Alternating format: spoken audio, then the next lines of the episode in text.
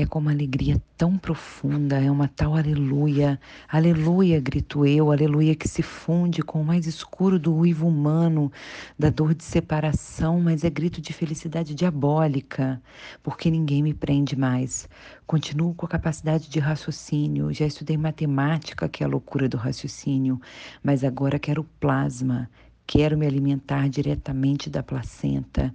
Tenho um pouco de medo, medo ainda de me entregar, pois o próximo instante é o desconhecido. O próximo instante é feito por mim ou se faz sozinho? Fazemos-lo juntos com a respiração e com uma desenvoltura de toureiro na arena. Livro Água Viva, de Clarice Lispector, pela editora Rocco.